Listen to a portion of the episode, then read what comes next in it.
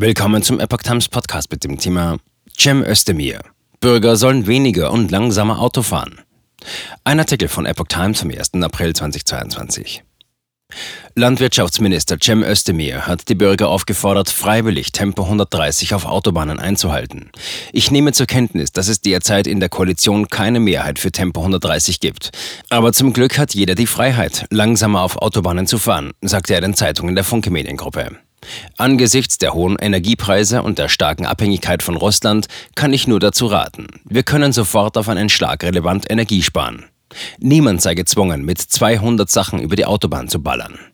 Özdemir rief auch dazu auf, das Auto seltener zu benutzen. Wir sollten womöglich das Auto gerne mal stehen lassen und lieber mit Rad, Bus und Bahn unterwegs sein, sagte er.